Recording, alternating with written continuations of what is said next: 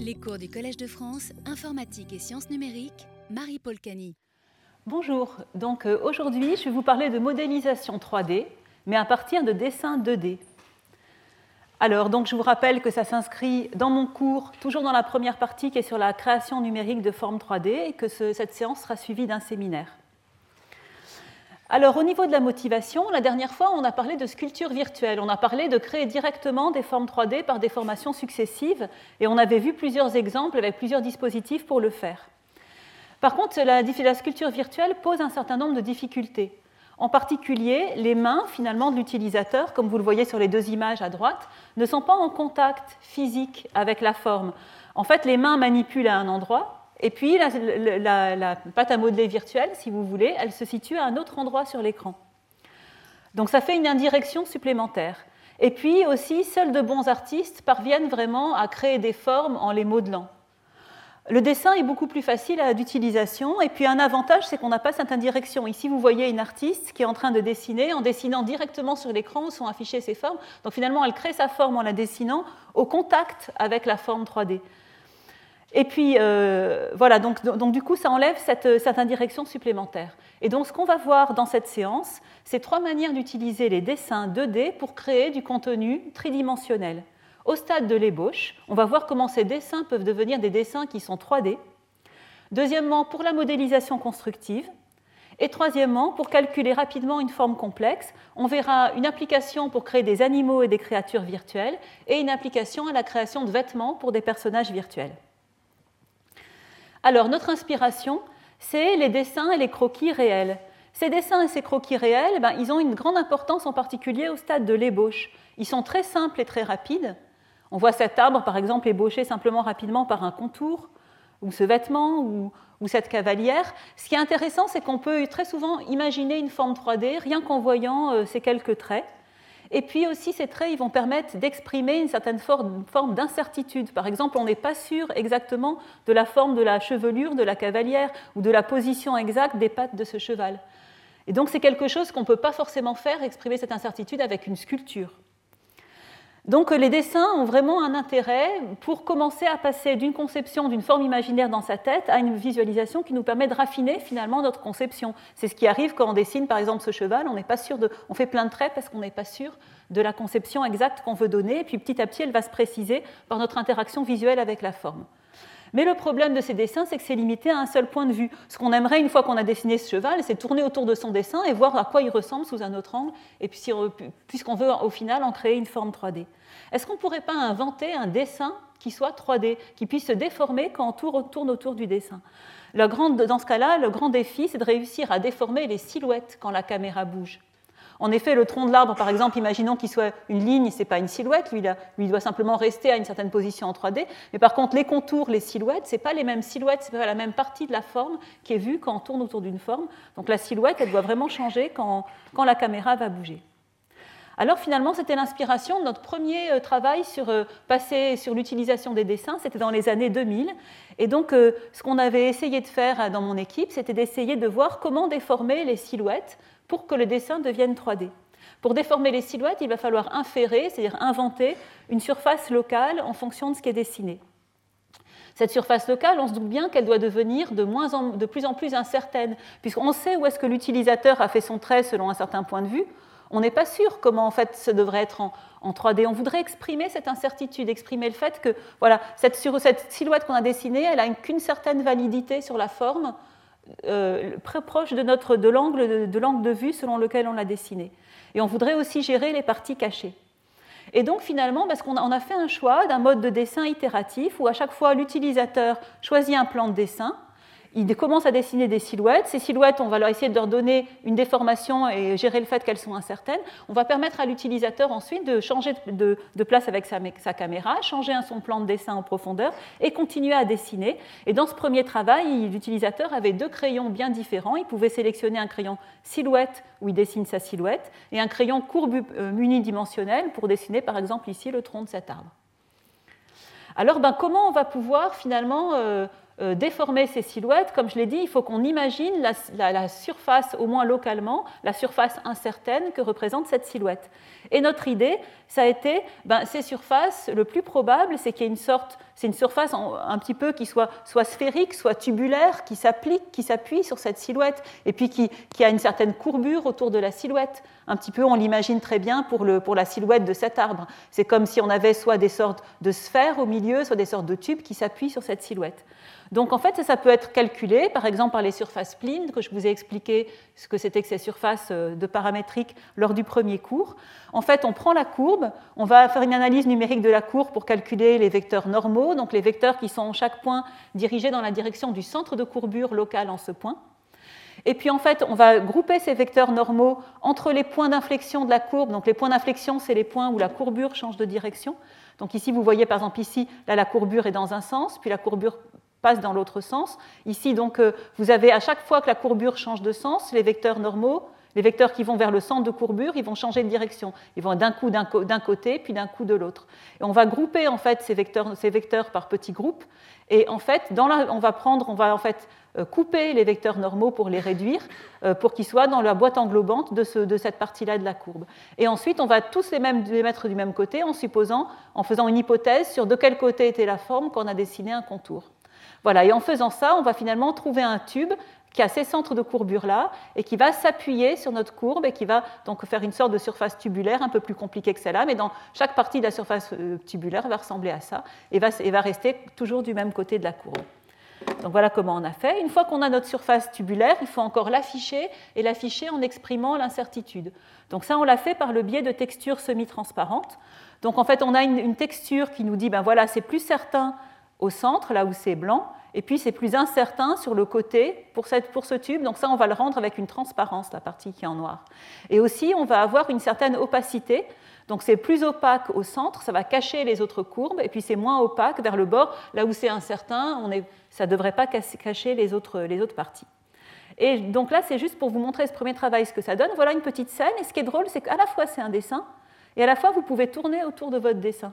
Et voilà comment l'utilisateur crée cette scène. Donc là, il a choisi son crayon de, maintenant de silhouette. Quand il tourne autour, la silhouette est devenue complètement incertaine, mais il peut aller maintenant, sous un autre point de vue, rajouter des éléments de silhouette. Et voilà donc une colombe qui a été dessinée de cette manière. Regardez, c'est un dessin, mais on peut quand même tourner autour de ce dessin et voir, avoir cette notion de dessin 3D semi-transparent, qui est finalement assez artistique. Donc voilà, c'était juste une petite mise en bouche. En fait, en général, quand on, parle de dessin 2D, ce qu'on appelle en anglais sketch-based modeling pour reconstruire une forme 3D, il s'agit d'aller vraiment vers la construction d'une forme 3D. Et la première famille de travaux, c'est en fait des travaux qui ont concerné la modélisation constructive, c'est ce dont je vous ai parlé au premier cours, c'est-à-dire construire une forme petit à petit en créant des composantes de la forme, un par un, en les assemblant successivement. Donc ici, on a créé un composant, on en a rajouté d'autres, on les a assemblés de manière invisible, etc. Et on continue. Et, puis, on peut ajuster la forme en la déformant. Ça, c'est la modélisation constructive.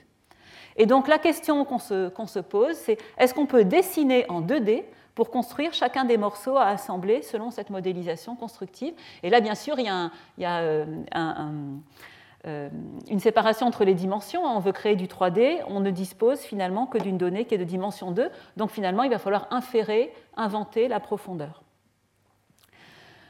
Alors, en fait, des études perceptuelles sur les formes inconnues ont montré que quand nous voyons une forme inconnue, comme les formes qui sont ici en jaune, eh bien, en fait, euh, notre œil nous fait que nous avons l'habitude déjà d'y plaquer de la 3D, et si nous mettons de la 3D, nous allons facilement imaginer euh, une forme qui est mince dans les parties que nous voyons minces, nous imaginons que la troisième dimension serait mince également. Puis dans les parties que nous voyons plus larges, nous imaginons troisième dimension, que la troisième dimension donnerait aussi plus de profondeur à ces parties.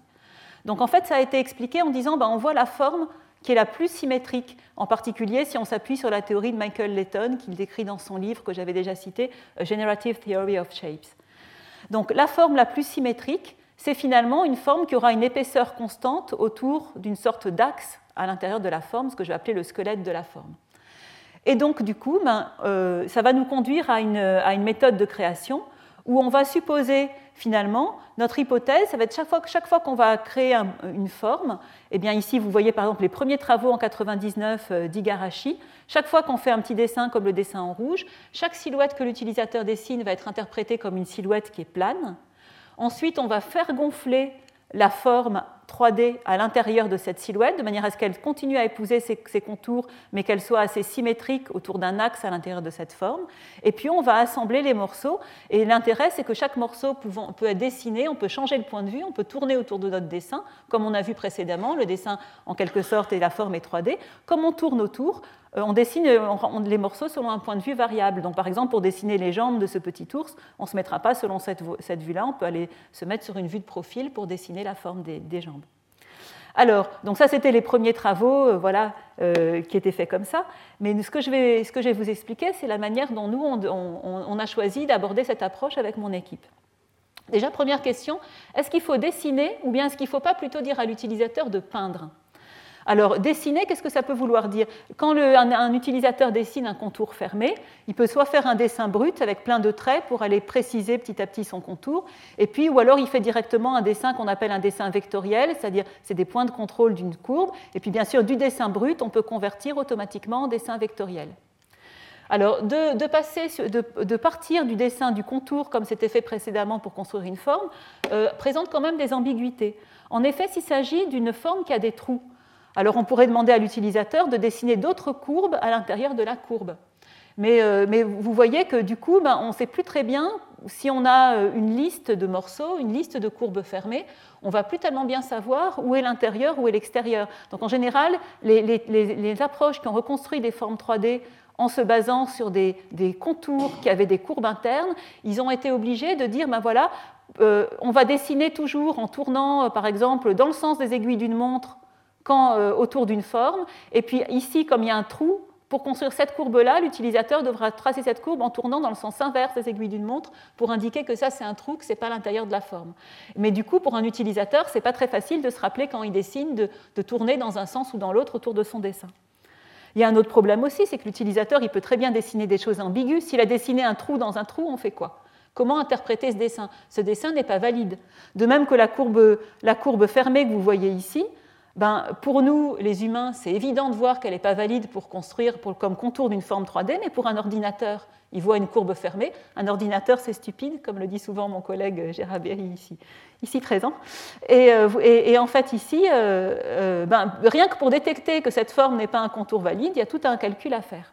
Or, si on dessine, si à la place de donner un crayon à l'utilisateur pour faire un contour, on lui donne un pinceau et on lui dit de peindre la forme en 2D, eh bien là, ça va être beaucoup plus facile finalement. cette région peinte, elle est toujours valide. Et en plus, on va pouvoir exprimer une forme 3D. Là, vous voyez la forme reconstruite ici. La forme 3D, eh bien, elle va avoir euh, tout genre topologique. Ici, c'est une forme 3D qui a euh, trois trous. Donc, c'est une forme topologique, de, elle est de genre 3. Euh, et, vous voyez qu'en fait, ça peut être exprimé de manière très simple, simplement en peignant une région. Alors, comment on va créer donc ces nouvelles parties? En fait, euh, bah, mon idée, c'est de faire une symétrie autour d'un squelette, un petit peu comme si, euh, bah, quand on a dessiné le contour, on va calculer un squelette à l'intérieur. Alors, pour ça, on utilise la technique appelée des axes médians. En gros, on va chercher les lieux des centres de tous les cercles les plus grands qui sont inclus dans la forme. Donc on appelle ça des, des, cercles maximaux. Tous les cercles qui ne sont inclus dans aucun autre cercle inclus dans la forme, donc les plus grands possibles, si on prend le lieu de leur centre, eh bien, on va trouver une courbe à l'intérieur. Et ce courbe, je vais appeler ça l'axe médian ou le squelette de la forme. Et notre idée, ça va être d'utiliser les surfaces implicites à squelette que je vous ai déjà présentées dans le premier cours. Euh, je vais rappeler pour ceux qui n'étaient pas là. Donc, on a ce squelette ici qui est discrétisé en ensemble de segments, c'est un graphe de segments. Et ce qu'on va faire, c'est que chaque petit segment de courbe va envoyer en fait un champ scalaire autour de lui, une fonction qui un scalaire, qui, qui, donc, qui calcule un nombre, qui décroît avec la distance à ce squelette, comme si chaque squelette éclairait de moins en moins fort quand on est plus loin. Et puis notre surface, ça va être l'ensemble des points P, tels que la lumière, si vous voulez, ce f de P, la valeur de, l'éclairage, égale une constante. Voilà, et donc finalement, on arrive à passer de ça à cette forme ici. Alors ça, c'était notre premier travail dans ce, avec les, surfaces implicites existantes de convolution. Euh, qui calcule, qui somme en fait, si vous voulez, les contributions euh, pour f de tous les points du squelette pour trouver l'isosurface ici. Vous voyez que ça lisse pas mal le dessin. Et puis plus tard, on a fait des méthodes de, reconstruction beaucoup plus précises qui permettent aussi d'exprimer, d'avoir des formes qui ont vraiment des, points, euh, des, points, singuliers, qui ont des, détails très petits de différentes dimensions. Donc c'est les surfaces euh, invariant au facteur d'échelle que, je vous avais, que je vous avais montré dans le premier cours. Alors une fois qu'on a fait ça, il va falloir qu'on rajoute des morceaux. On voudrait créer par partie, donc on a dessiné la petite étoile ici, ensuite on a tourné et on veut lui rajouter un nez par exemple. Donc ce qu'on va faire, c'est qu'on va prendre à nouveau notre, crayon et on va peindre, c'est plutôt un pinceau ici, comme je l'ai expliqué, et on va peindre à nouveau une nouvelle région pour qu'elle s'assemble à la région qui a déjà été peinte. Ce qui est très pratique avec cette technique, c'est qu'ici, on n'a plus besoin de spécifier un, point, un plan de profondeur. En fait, on va simplement dire que la profondeur automatique du plan dans lequel on va dessiner, ça va être donné par le point de départ du pinceau de l'utilisateur sur la partie de la forme qui est déjà créée. Et puis, pour assembler les surfaces implicites de manière invisible, comme je vous ai expliqué que ces surfaces, elles sont créées par un champ scalaire, il suffit fait d'additionner les champs scalaires pour créer une surface qui va mélanger les morceaux. Maintenant, si on additionne ces champs scalaires, je l'ai aussi expliqué euh, ben, euh, donc, dans le premier cours sur la modélisation constructive, le problème c'est qu'il peut y avoir des, mélanges à distance, des mélanges qui sont indésirables. Par exemple, ici, les parties qui sont très proches, comme ici à, ce niveau-là de, ce, personnage ici, qui sont très proches mais qui ne doivent pas se mélanger, eh bien, elles pourraient se mélanger si on fait simplement un plus. Et donc, je vous avais expliqué, là, je, je vous renvoie au premier cours où je vous avais expliqué comment on va pouvoir mélanger uniquement où les formes s'intersectent et puis éviter la disparition des détails en ayant euh, quelque chose où les, détails fins se mélangent également. Voilà, et donc ça nous a conduit à plein de travaux sur l'amélioration des mélanges des surfaces implicites. Et ce système de création par peinture puis de raccordement, on l'a appelé Matisse, donc, en, pensant à cette peinture euh, qui, évoque une forme 3D grâce à des morceaux qui sont peints, qui sont peints en 2D. Voilà, donc voilà maintenant une illustration de ce système Matisse. Euh, donc, là, vous voyez l'utilisateur qui a pris un pinceau, qui va dessiner un contour. Il a aussi un outil euh, de type pot de peinture. Donc s'il veut rapidement euh, remplir une région, il va simplement sélectionner ça. Et puis donc ça, c'est ce que ne voit pas l'utilisateur. En fait, un squelette est calculé automatiquement. Et voilà la forme qui a été reconstruite à partir du dessin de l'utilisateur. Donc ensuite, l'utilisateur, il a pu changer de point de vue. Là, il a légèrement tourné. Et puis, il va rajouter des morceaux. Et donc automatiquement, ces morceaux sont sont raccordés et ils sont raccordés uniquement là où ils s'intersectent. Donc vous voyez ici le bout euh, qui représente la main, si vous voulez, de ce personnage n'intersectait pas la partie tête et donc effectivement ils ne sont pas mélangés. Et puis ben, cette méthode est robuste au fait de rajouter également des petits détails. Vous voyez comme ils sont positionnés automatiquement sur la surface. Le plan de profondeur qu'on voit s'afficher en transparence, il est placé vraiment automatiquement en fonction de là où dessine l'utilisateur. Donc l'utilisateur ne se pose aucune question, tout est reconstruit. Alors, donc, euh, ça, je vous ai déjà montré cette image. En fait, ce que je vous avais déjà montré, mais je ne vous l'avais pas dit, ça a vraiment été créé par dessin. C'est ce, euh, modèle d'alien. On a fait ici 24 dessins. Euh, chaque dessin a pris moins d'une minute. Et donc, en, 20-25 minutes, on a créé ce modèle 3D compliqué. Et on voit bien qu'il n'y a aucun mélange à distance. Donc, c'était une validation au niveau des mélanges des surfaces implicites. Et puis, ce qui est encore plus intéressant, c'est qu'on a eu l'occasion de faire utiliser ce système par des enfants. Donc à Grenoble en 2009, on a participé à deux festivals, le festival Remue-Méninge pour les classes de primaire et le Village des sciences pour les classes de sixième. Et là, ben, on, avait, trois ou quatre ordinateurs euh, avec plusieurs de mes étudiants en thèse qui faisaient, qui faisaient essayer à des, à des, enfants. Les enfants pouvaient manipuler un par un, et vu la taille des classes, ils n'avaient que 15 minutes chacun pour créer quelque chose. Et donc, vous voyez ce que les enfants ont réussi à faire en 15 minutes. Donc, c'est des choses auxquelles nous, on n'aurait pas du tout pensé, nous les chercheurs. Une poule avec la hache pour la tuer, et puis la fusée de Tintin. Et nous, on ne se serait pas douté qu'on pouvait modéliser avec notre système la fusée de Tintin. Donc ce que je veux dire, c'est que ces enfants, ils se sont appropriés cette méthode de création 3D par dessin de manière quasi immédiate. Et ça, j'ai trouvé ça assez formidable. Ils ne nous ont pas demandé, on, on, leur a juste montré, vous pouvez peindre, et puis vous pouvez tourner. On ne leur a pas expliqué du tout plus comment ça marchait. Immédiatement, ils ont su créer avec cette méthode. Alors maintenant, on va passer à des objets plus complexes. Et pour ces objets plus complexes, ce qui est très intéressant, c'est que parfois, un seul dessin nous suffit à nous les humains pour imaginer ces formes. Et pour ces formes, ce que je voudrais dire aussi, c'est que la modélisation constructive serait extrêmement, extrêmement laborieuse, la modélisation morceau par morceau. Si on voulait modéliser, ne serait-ce que sous forme volumique, le volume de cet arbre, en raccordant tous les tout petits morceaux qui, créent cet arbre, ou bien, ou bien euh, pensons à ce cheval ici, ou bien, alors le vêtement, là, j'ai même pas expliqué comment créer une surface qui soit pas un volume fermé jusqu'à présent. Donc, donc, en fait, créer, le créer ces choses-là morceau par morceau, ce serait extrêmement laborieux. Est-ce qu'on peut pas euh, permettre à l'ordinateur directement de reconstruire ça euh, d'après un seul dessin, un seul point de vue du coup? Là, c'est complètement différent. L'utilisateur ne va pas dessiner euh, progressivement sur plein de points de vue, il donne son dessin complet et on voudrait que ça construise quelque chose. Alors, comme c'est des formes connues, en fait, nous, quand nous voyons ces formes, nous utilisons nos connaissances. Nous plaquons immédiatement nos connaissances sur qu'est-ce que c'est qu'un cheval, ou bien ce personnage, on ne voit pas ses mains, mais il a certainement des mains qui sont cachées derrière. Et donc ces, connaissances, elles nous permettent d'inférer les informations manquantes. Nous imaginons très bien euh, en profondeur la forme qu'aura cette jupe, par exemple. Euh, alors qu'en fait, bien sûr, ce n'est pas une information qui est sur le dessin. Ça veut dire qu'il va falloir donner un petit peu plus de connaissances au système informatique pour qu'il puisse faire euh, cette reconstruction. Alors comment on peut faire? En fait, là, dans le cadre de ce cours, bon, les arbres, j'en parlerai dans la partie scène naturelle, qui sera dans la deuxième partie du cours, mais pour les, animaux et pour les vêtements, je vais en, parler euh, maintenant. Alors on va d'abord parler de la modélisation d'animaux. Donc euh, l'idée, c'est que beaucoup d'animaux, en fait, ils sont dessinés vus de profil ou quasiment vus de profil. Souvent, les pattes peuvent être en position arbitraire, mais le corps, la tête, euh, on, peut très bien se représenter un animal vu de, profil. Et on va essayer de reconstruire cet animal en se, basant seulement sur deux, types de connaissances. Il s'agit de formes qui sont lisses, ça va se raccorder de manière assez. Donc là, c'est ce qu'on voudrait construire. Vous voyez que chaque partie est, reconnectée au reste de manière relativement lisse. Et puis, on va, rajouter la connaissance que euh, ben, ces modèles d'animaux ou de créatures vont être symétriques par rapport au plan sagittal, c'est-à-dire au plan qui contient la colonne vertébrale. Donc en d'autres termes, c'est symétrique par rapport au plan du dessin. Presque le plan du dessin, puisqu'on a dessiné la patte arrière. Donc le plan de symétrie, vous pourriez vous dire, il est un peu au-dessus du plan du dessin. Alors l'idée de la méthode est la suivante. On va progresser en trois étapes principales.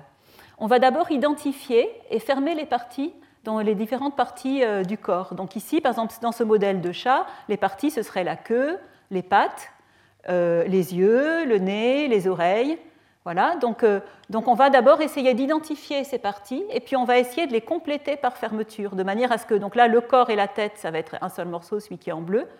Mais voilà, on essaye d'avoir des parties qui sont toutes fermées.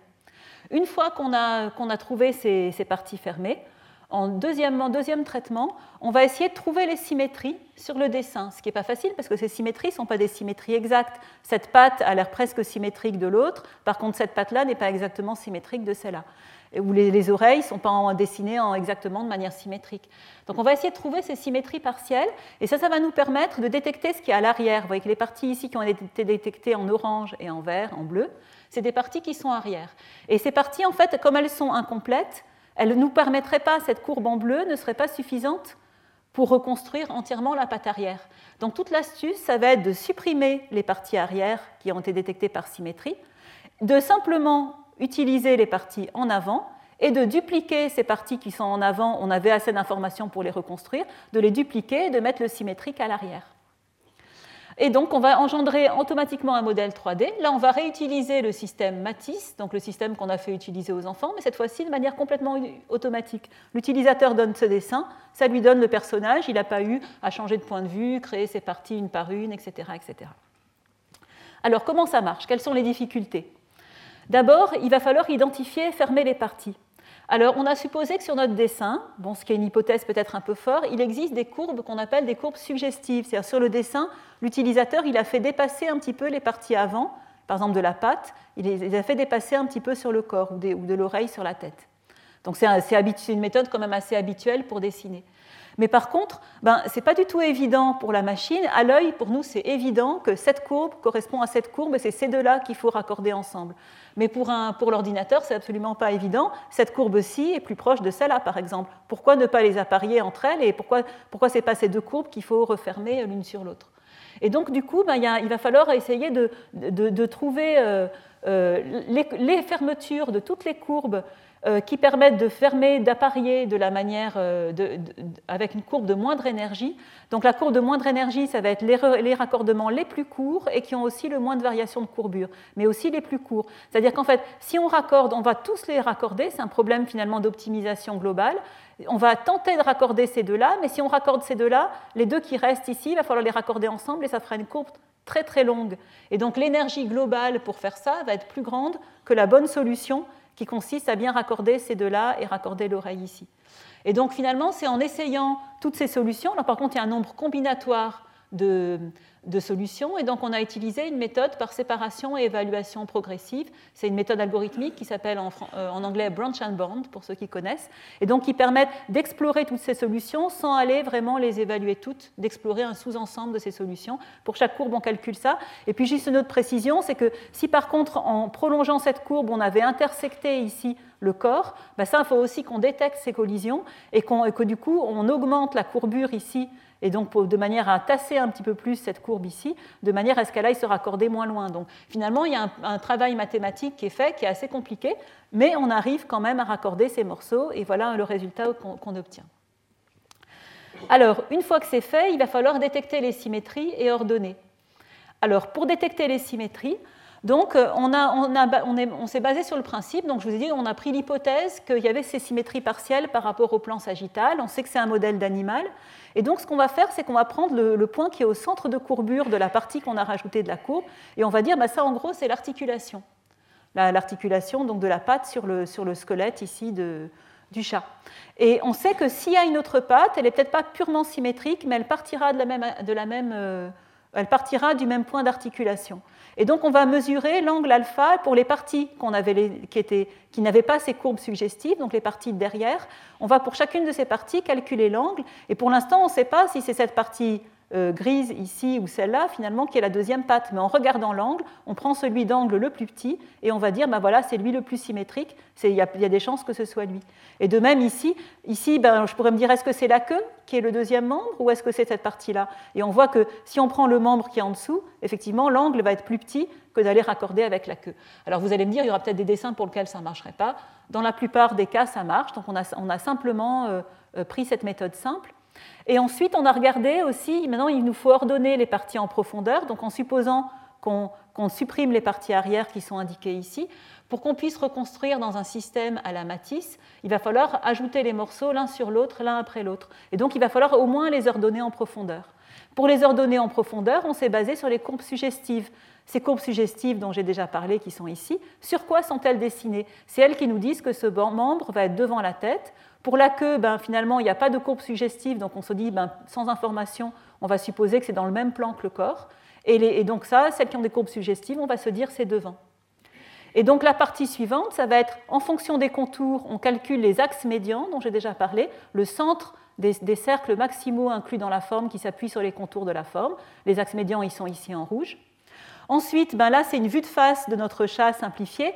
Ici, vous avez euh, le corps vue de face, la patte vue de face. il va falloir automatiquement, on voudrait faire une sorte de système Matisse en version automatique, il faut automatiquement placer cette patte à une certaine profondeur.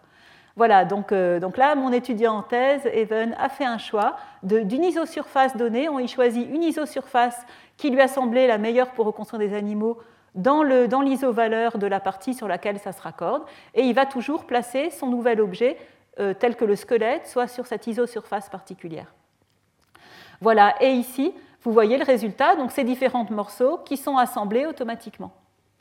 Alors ce système, on l'a aussi validé en le faisant essayer par un, tout un panel d'utilisateurs. Donc là, vous voyez ce qui avait été créé par l'auteur du papier en haut, mais vous voyez ici des utilisateurs plus ou moins spécialistes du dessin qui se sont amusés à créer des animaux et aussi d'autres créatures. Ici, vous voyez une artiste infographiste qui a créé ce lièvre, qui est, c'est un très joli dessin, je trouve. Et puis par contre, d'autres membres de, mon laboratoire, qui dessinent plus ou moins bien, qui ont créé ces animaux rigolos. Et voilà, donc c'est juste pour vous dire que euh, voilà, on peut, s'amuser, on peut faire des formes qui sont complexes. Vous voyez que ces formes, on peut faire des formes, des détails qui se raccordent sur d'autres formes.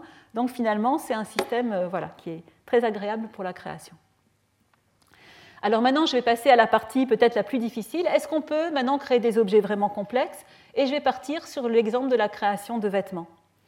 Alors, euh, c'est un, problème qui est important à la fois et qui est difficile. Les personnages virtuels comme vous et moi, ils ont besoin de vêtements. Et créer ces vêtements euh, euh, bon, finalement, ce qu'on demande à, l'utilisateur du système informatique, à l'artiste infographiste, pour vêtir son personnage virtuel, c'est d'avoir des compétences de coupe et couture qu'un artiste n'a pas forcément. Ce qu'on lui demande, en fait, c'est de créer les patrons ici pour créer son vêtement. Et pour ça, il a besoin d'un savoir-faire qui est très spécialisé. Et puis on lui demande aussi donc ensuite de, des choses qui sont plutôt euh, très longues et euh, pas très, pas très intéressantes, de prendre chacun de ces patrons, de les placer devant et derrière euh, le modèle du personnage 3D, de définir à la main quelle courbe de couture va se raccorder avec quelle courbe. Et puis finalement, pour avoir le vêtement lui-même, il va devoir simuler un, système physique en simulant ben, des petites masses et des petits ressorts pour calculer le tombé du vêtement sur son personnage. Et puis très souvent, les paramètres de simulation du système physique euh, ne sont pas les bons, il va falloir recommencer ou le patron ne correspond pas bien, il va falloir rechanger le patron et on va faire des boucles comme ça et il faut plusieurs jours de travail pour créer une nouvelle tenue pour un, personnage virtuel. Or, ben, dans le domaine de la mode, euh, le créateur de mode, avant même de créer son patron, il va dessiner l'allure qu'il souhaite pour son vêtement. Donc bien sûr, euh, si on s'intéresse à la création 3D par dessin 2D, c'est tout à fait logique de se dire, est-ce qu'on ne pourrait pas directement partir d'un dessin 2D comme celui-là, d'un dessin de mode et créer directement le vêtement en trois dimensions. Et bien sûr, ce qui sera vraiment super si on réussit à créer le modèle 3D depuis un dessin, c'est que le patron qui est si difficile pour un humain à inventer, eh bien, il va être créé automatiquement à partir du modèle 3D. En effet, il suffira de prendre le modèle 3D, dans ce cas-là, de le découper selon les coutures et de venir étaler virtuellement ce modèle 3D dans un plan. On le développe dans un plan et on en déduit les morceaux du patron. Donc en fait, ce système de création par le dessin, ça peut même servir à nous, à nous concevoir des propres vêtements pour nous-mêmes, puisqu'on peut imprimer le patron, on peut se coudre des vêtements dans le monde physique, dans le monde réel. La difficulté, ça va être quelles connaissances faut-il intégrer à notre modèle pour pouvoir faire cette création 3D. Alors, première euh, idée qu'on a eue, on s'est dit, ben voilà, comme un enfant qui va dessiner une robe sur un, personnage, euh, on va se dire, ben, on va permettre à l'utilisateur d'avoir une vue un petit peu grisée là, du personnage 3D, et on va lui demander de dessiner directement sur la vue du personnage. Et là, c'est donc très intuitif, il va pouvoir ajuster son futur vêtement euh, au modèle 3D, simplement en dessinant dessus. Et pour lui, ben, c'est sûr que quand il dessine ça, voilà ce qu'il souhaite, l'utilisateur. Alors comment on va passer de l'un à l'autre? D'abord, on va commencer de faire, par faire un traitement sur le dessin bidimensionnel. Ce traitement, ça va constituer à, classifier automatiquement les traits. En effet, ben, on a besoin de deux types de traits. Les bords du vêtement, qui sont par exemple ici le bord euh, en haut du pantalon, le bord au niveau ici par exemple des, chevilles, et puis les silhouettes. Euh, comme dans tous les systèmes de dessin dont je vous ai parlé, la silhouette elle joue un rôle différent euh, des autres traits. Donc, donc, une fois qu'on a classifié bord et silhouette, on va intégrer des connaissances et l'idée, c'est de partir d'une idée très simple. Déjà, même sans. Euh, première chose qu'on peut dire pour un vêtement, c'est si je dessine ce t-shirt comme ça, ce que je sais quand je vois ce t-shirt, c'est que ça ne va pas être un t-shirt qui va être très très large quand je vais le voir de profil. En effet, s'il est moulant vu de côté, il sera certainement également moulant sur la même partie du corps une fois qu'il est vu de profil. Et donc, on va simplement euh, rajouter cette règle simple euh, on va simplement propager des informations de distance. Donc l'idée de ce qu'on fait, c'est qu'on prend la silhouette ici euh, du vêtement que l'utilisateur a dessiné. On va calculer en 2D en chaque point de cette silhouette la distance au corps que vous voyez assez mal ici en grisé qui est en dessous. On calcule en chaque point la distance au corps du personnage. Et puis on va en gros étaler en 2D, on va propager cette distance au corps sur tout le vêtement pour dire, ben voilà, euh, on va l'étaler ici en, fait, en largeur en disant, voilà, là c'est moulant, si on le faisait sur ce vêtement-là, voilà, ici, ça va être moulant ici en haut, près, en haut, puis là, ça va être beaucoup plus large, également en 3D. Ensuite, par rapport au modèle 3D, on va calculer une grille de valeurs autour du modèle 3D, ce qu'on appelle un champ de distance. Dans cette grille, on va simplement stocker la distance au point le plus proche euh, du modèle 3D du personnage. Et ensuite, on va en gros sculpter notre vêtement dans ce champ de distance. Donc, on aura donc précalculé en chaque point du dessin eh bien, euh, à quelle distance ça doit être, simplement en étalant les valeurs de distance qui sont au bord. Par exemple, là, la distance, c'est 0, ici où c'est moulant, la distance, c'est 0 par rapport au modèle. Eh bien, dans le champ de distance, on va dire, on prend tous les points à distance 0 par rapport au modèle ici. Puis s'il y a des parties qui sont plus larges par rapport au modèle, on prendra une distance autre que 0. Et c'est comme ça qu'on réussit à sculpter notre modèle 3D. Donc, vous voyez, le calcul, il est assez simple. Simplement, bah, ce modèle 3D, ça ressemble peut-être pas trop à un vêtement. Peut-être vous allez me dire, oui, mais ça ressemble un peu plus à une surface en plastique qu'à une surface de vêtement. Alors du coup, bah, on, a, continué et on s'est dit, mais comment est-ce qu'on peut modéliser les plis? Finalement, ce qui va manquer dans ce, modèle, ce qui va lui donner euh, un peu un look de surface en plastique, c'est qu'il euh, bah, n'y a pas de plis. Et un vêtement, ça fait des plis. Alors notre premier essai pour modéliser les plis, c'est de dire, se dire, voilà, l'utilisateur a qu'à les dessiner, les plis finalement. Et finalement, donc on a fait un système où l'utilisateur il dessine les lignes de plis, et puis il va dessiner des petites courbes un petit peu comme des sinusoïdes de chaque côté, qui vont dire si le pli est petit, s'il est rentrant ou sortant, en haut et en bas. Et on peut effectivement rajouter, euh, ben, rajouter euh, euh, si vous voulez, des petits déformeurs. Ici, en fait, simplement, ben, par, rapport à, ces plis, on, fait une sorte de tube et on va déformer la surface selon ce tube, rentrant ou sortant, pour faire les plis de cette jupe, par exemple. Et là, vous voyez un assez bon artiste qui a dessiné les plis qui seraient dans le dos et sur l'avant de ce pyjama ici. Mais il faut quand même être un assez bon artiste pour dessiner des plis qui sont corrects. Euh, c'est comme euh, de même que pour sculpter une statue grecque avec un drapé de tissu qui soit correct, c'est extrêmement difficile. C'est quand même pas quelque chose que le grand public peut faire rapidement.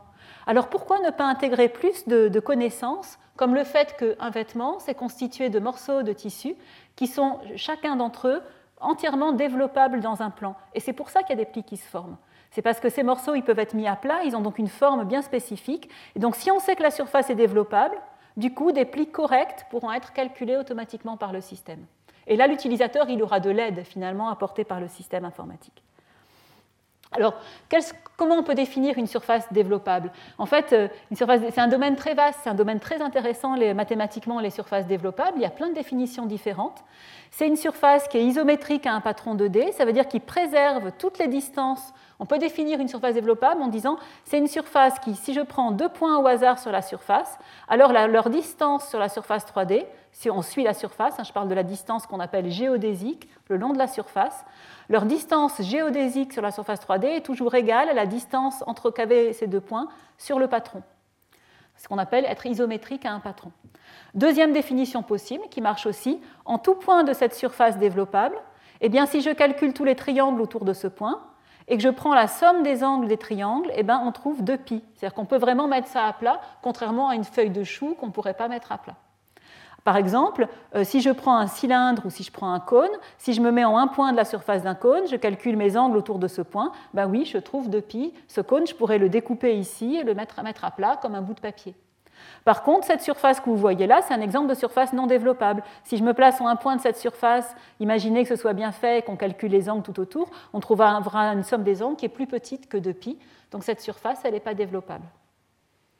Allez, je vous donne encore quelques autres définitions. Autre définition parce qu'elle va nous servir dans la suite.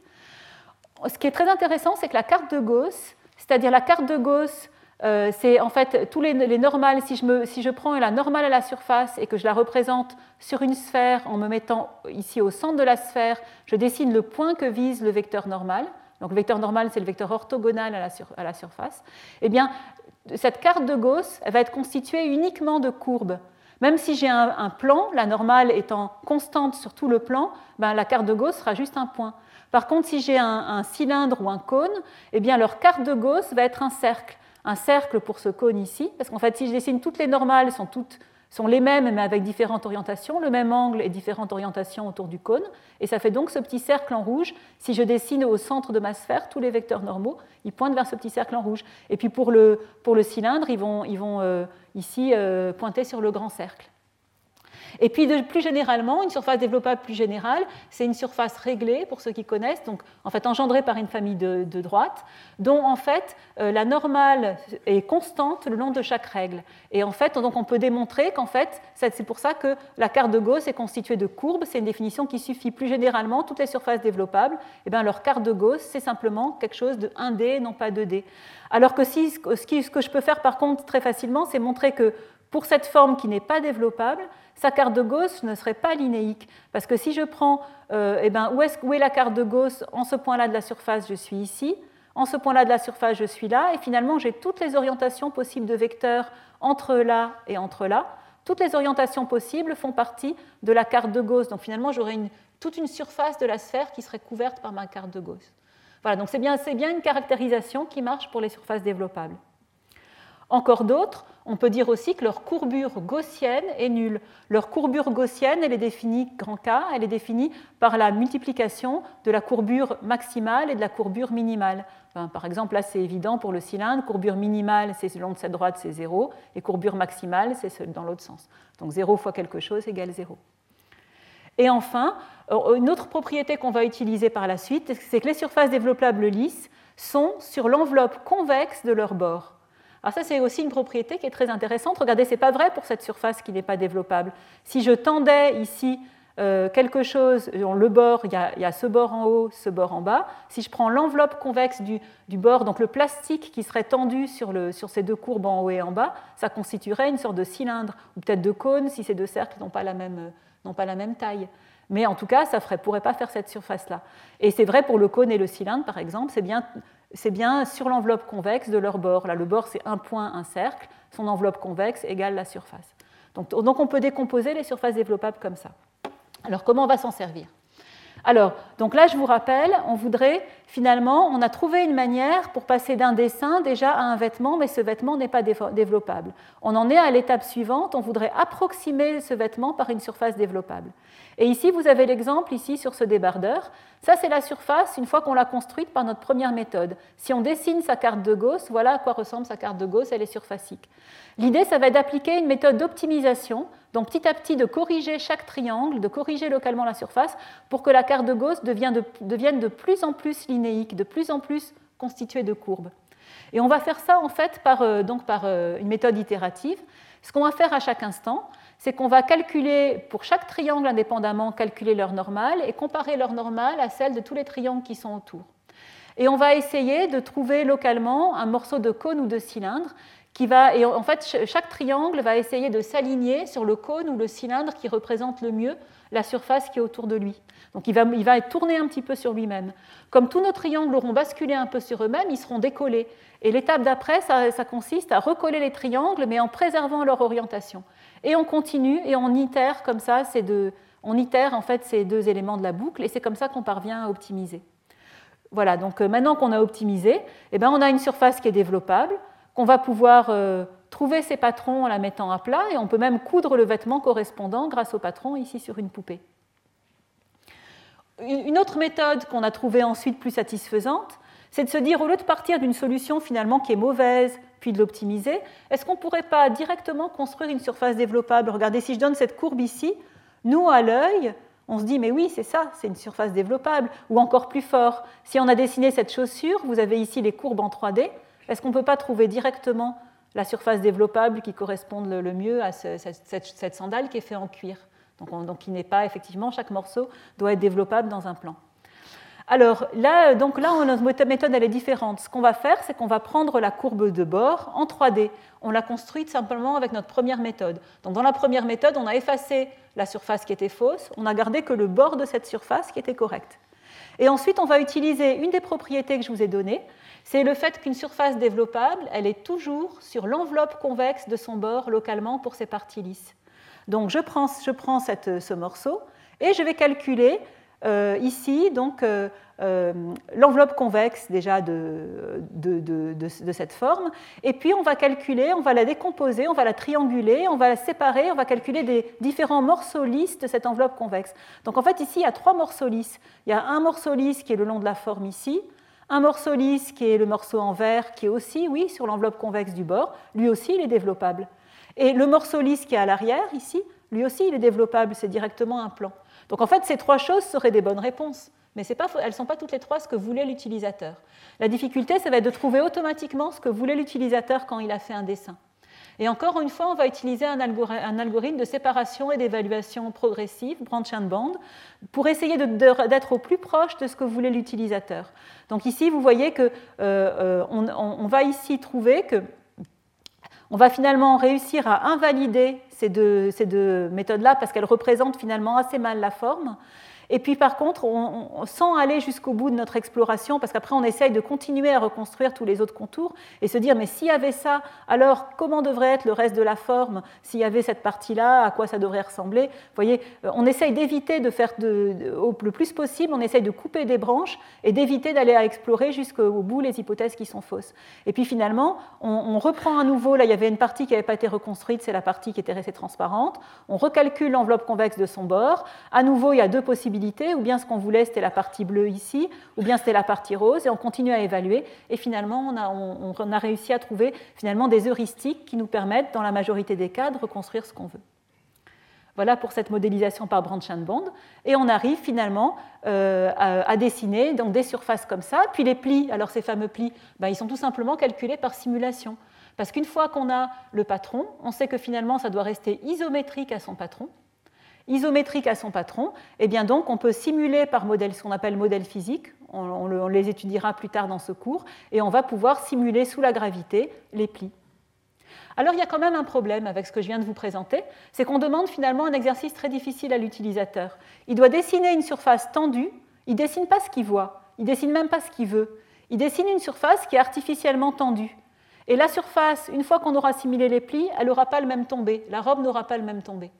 Et donc, ce n'est pas ce qu'on voudrait. On voudrait que l'utilisateur puisse directement faire le dessin de mode qui contient les plis que j'ai montré au début. Comment on va pouvoir permettre ça? Et c'est l'objet du tout dernier travail que je, vais, que je vais vous montrer. Comment on peut intégrer les plis au design?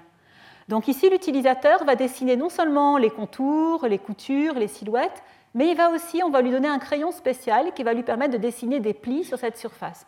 Et ces plis, il les dessine par des silhouettes de plis. La difficulté, c'est que du coup, comme on a dessiné les plis, les silhouettes de la forme ne sont plus des silhouettes planes.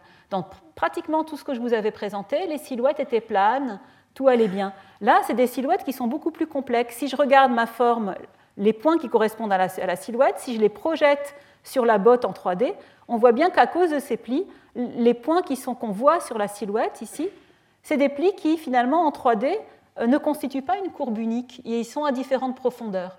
Et ça, bien sûr, l'utilisateur en me donnant ce dessin, il ne me dit pas à quelle profondeur doit être ma silhouette. Donc on ne va pas du tout pouvoir utiliser les techniques qu'on a, vues précédemment.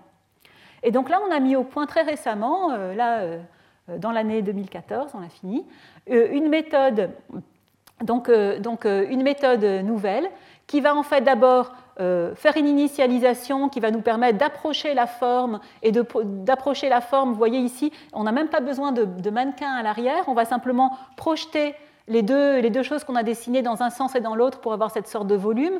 Puis après, on va rajouter une petite optimisation sur ce volume pour le lisser. On va projeter dessus les courbes de couture et les courbes de pli.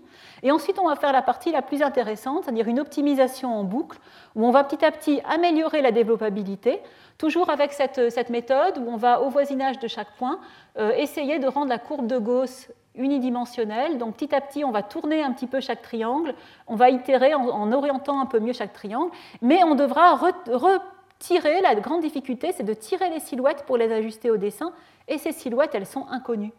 Et donc, du coup, ce qu'on va faire, c'est qu'on va euh, avoir un nouveau concept, le concept de contrainte glissante. On imagine sur la première forme où seront les silhouettes. Elles vont être complètement fausses. Dans un premier temps, on va tirer ces silhouettes fausses vers notre dessin. Euh, en, faisant gonfler ou dégonfler notre forme comme on en a besoin. Et ensuite, quand on aura, à chaque fois qu'on optimise la développabilité, les silhouettes vont changer et on va retirer les nouvelles silhouettes dans notre dessin. C'est pour ça qu'on est obligé de le faire en boucle. Et on obtient à la fin la forme 3D, ces patrons. Et même ici, on a pu, on a pu créer le petit prototype de botte euh, qui, euh, voilà, avec en impression 3D la semelle et et puis le corps de la botte qui a été cousu. Alors là, je vous montre donc une petite vidéo qui, montre euh, ici voilà, de quoi on part finalement du premier volume. Là, on a projeté sur ce volume finalement euh, une triangulation adaptée. On a projeté les lignes de couture, on a projeté euh, en jaune et les lignes de pli. Et là, on va itérer cette, ces phases de développabilité et puis ces phases où on va améliorer finalement la silhouette pour qu'à chaque instant, la silhouette soit exactement reconstruite. Voilà, et à la fin, vous avez exactement une forme 3D qui est développable, qui a des plis, qui correspond à votre design. Donc là, vous voyez le système en action. L'utilisateur a dessiné cette tunique. ensuite, l'utilisateur va pouvoir placer, là il est en, train de rajouter ici des lignes de pli vue de face pour qu'il y ait un petit peu plus de matière sur la tunique. Ici, le modèle 3D est immédiatement recalculé, les patrons sont recalculés, et on a finalement en sortie une tunique 3D, cette tunique pouvant être euh, utilisée immédiatement pour animer un personnage virtuel, et on peut simuler donc la dynamique et les déformations de cette tunique. Voilà, et donc euh, au niveau des résultats, donc là vous voyez un exemple où à la fois le chapeau, le manteau en cuir et les bottes ont été créés euh, par cette technique, avec tous les patrons qui nous sont donnés. Donc voilà, on est très content de ces résultats-là. Et puis vous voyez qu'on peut faire même autre chose que des vêtements. Enfin, ici, vous avez une sorte de chapeau de fou.